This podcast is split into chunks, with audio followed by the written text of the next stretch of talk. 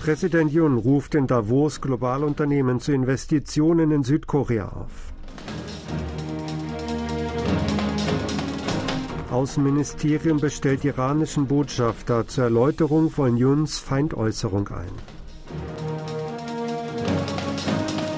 Südkorea und USA sollten laut US-Denkfabrik Vorbereitungen für mögliche Stationierung von Atomwaffen in Korea erwägen.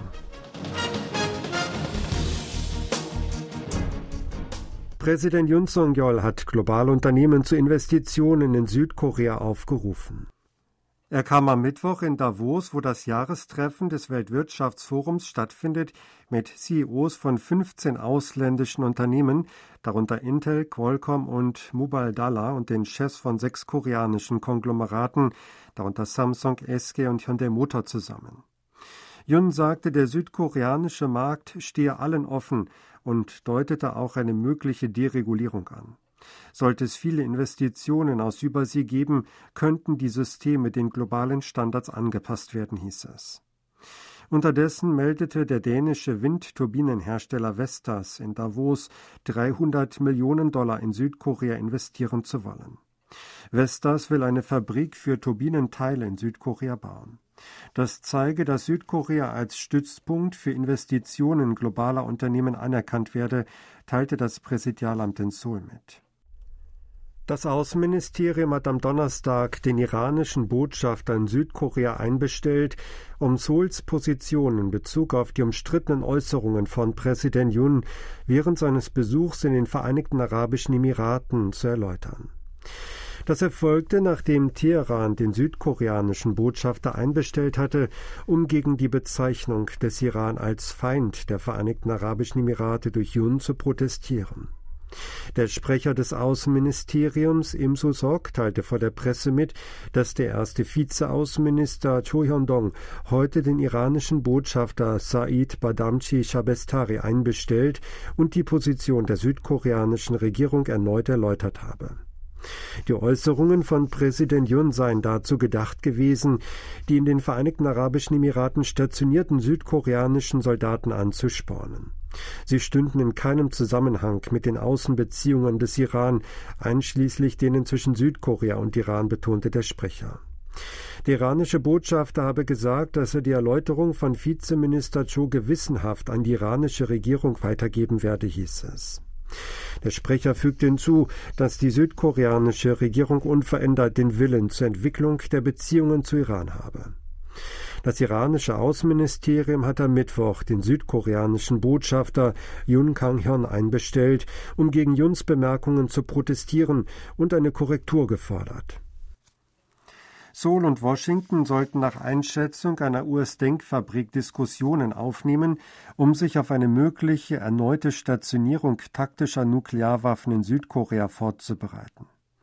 Die entsprechende Meinung teilte die Kommission für die koreanische Halbinsel des Zentrums für strategische und internationale Studien in einem Bericht über die Nordkorea-Politik und erweiterte Abschreckung am Mittwoch mit. In dem Bericht steht zwar, dass eine erneute Stationierung von US-Atomwaffen auf der koreanischen Halbinsel oder Südkoreas nukleare Bewaffnung in der jetzigen Situation nicht toleriert werden sollten, Zugleich hieß es jedoch, dass beide Länder Tabletop-Planungsübungen in Vorbereitung auf die mögliche Verlegung von Atomwaffen nach Südkorea erwägen sollten.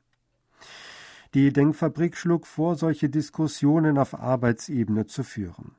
Dabei sollten der Zeitrahmen und der Umfang von Waffen bewusst uneindeutig bleiben, hieß es. Es wurde auch empfohlen, dass Südkorea und die USA eine Beratungsgruppe ähnlich der nuklearen Planungsgruppe der NATO einrichten, um auf einen nordkoreanischen Nuklearangriff vorbereitet zu sein. Eine Plenarsitzung der obersten Volksversammlung Nordkoreas hat am 17. und 18. Januar in Pyongyang in Abwesenheit des Machthabers Kim Jong-un stattgefunden. Wie Nordkoreas staatliche Nachrichtenagentur KCNA am Donnerstag berichtete, wurde die Tagung des Ständigen Ausschusses der obersten Volksversammlung vom Ausschussvorsitzenden Che Ryong-he geleitet. Die mögliche Teilnahme von Kim Jong-un zog Aufmerksamkeit auf sich, weil er gewöhnlich bei der ersten Tagung des Jahres eine Botschaft an die Außenwelt sendete. Bei der diesjährigen Sitzung war auffällig, dass ein Gesetz zum Schutz der Kultursprache von Pyongyang verabschiedet wurde. Beobachter in Seoul gehen davon aus, dass Nordkorea damit kulturelle Einflüsse der Außenwelt verstärkt kontrollieren wolle. Die Polizei hat heute wegen angeblicher Gesetzwidrigkeiten auf Baustellen Razzien gegen die Baugewerkschaften der beiden Gewerkschaftsdachverbände gestartet. Die Polizeibehörde von Seoul schickt am Donnerstagvormittag Ermittler los, um fünf Büros der Baugewerkschaft der Korean Confederation of Trade Unions und drei Büros der Baugewerkschaft der Federation of Korean Trade Unions zu durchsuchen und Daten sicherzustellen. Die Polizei schickte auch zu acht Privathäusern von Gewerkschaftsmitgliedern Ermittler, um diese zu durchsuchen. Wie verlautete, habe die Polizei aufgrund der Information, dass beide Baugewerkschaften gegen das Gesetz verstoßen, hätten Ermittlungen eingeleitet. Sie sollen die Einstellung bestimmter Personen erzwungen oder im Gegenzug für eine Anstellung Geld verlangt haben. Die relative Armutsrate bei Südkoreanern im Alter von über 65 Jahren hat sich zwar verbessert, mit dem Wert liegt Südkorea aber noch weit unter dem OECD-Durchschnitt. Nach Angaben des südkoreanischen Statistikamtes lag die entsprechende Rate 2021 bei 37,6 Prozent. Die relative Armutsrate fiel in den letzten zehn Jahren um 8,9 Prozentpunkte. Der Wert war aber immer noch um das 2,8-fache höher als der OECD-Durchschnitt von 13,5 Prozent im Jahr 2019. Dass südkoreanische Senioren heute etwas weniger armutsgefährdet sind, führen Experten auf die Einführung der Grundrente im Jahr 2014 zurück. Bürger im Alter von über 65 beziehen monatlich eine Grundrente von 300.000 Won, rund 240 Dollar, wenn sie zu den unteren 70 Prozent der Einkommensbezieher gehören. Der südkoreanische Autobauer Hyundai Kia hat letztes Jahr mit 9,4 Prozent den bisher höchsten Marktanteil in Europa erzielt. Angaben des Europäischen Autoherstellerverbandes zufolge war Volkswagen Group mit 24,7 Prozent Spitzenreiter, gefolgt von Stellantis mit 18,2 Prozent und Renault mit 9,4 Prozent. Hinter Hyundai Kia stehen BMW Group mit 7,2 Prozent und Toyota Group. Der europäische Automarkt schrumpfte letztes Jahr um 4,1 Prozent. Der Umsatz von Hyundai Kia kletterte jedoch um 4,2 Prozent. Es war für das Unternehmen das bisher zweitbeste Umsatzergebnis auf dem europäischen Markt. Ein US-Amerikaner ist an Südkorea ausgeliefert worden, weil er U-Bahnen in dem Land mit Graffitis beschmiert hatte. Der Amerikaner in seinen Zwanzigern sei von Rumänien nach Südkorea gebracht worden, teilte die Polizeistation Incheon-Nonhon mit. Er steht im Verdacht, im vergangenen September in ein U-Bahn-Depot in Incheon eingebrochen zu sein und das englische Wort Word als Graffiti auf einen Zug gesprüht zu haben. Es wurden Indizien festgestellt, dass er die Tat gründlich geplant hatte. Er hatte Zäun und Drahtsperren durchtrennt und war in der Nacht auf das Gelände vorgestoßen, als der Hochspannungsstrom in der Umgebung der Gleise ausgeschaltet war.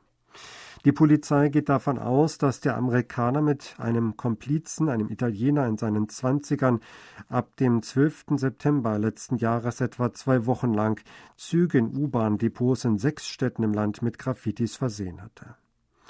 Die Polizei identifizierte mittels Überwachungskameraaufnahmen die Verdächtigen und bat Interpol um die Herausgabe einer roten Notiz. Der Amerikaner wurde im vergangenen November in Rumänien von der lokalen Polizei festgenommen. Die Polizei in Südkorea will nach einer Untersuchung einen Haftbefehl gegen den Amerikaner beantragen und auch seinen Mittäter verfolgen. Sie hörten aktuelle Meldungen aus Seoul, gesprochen von Sebastian Ratzer.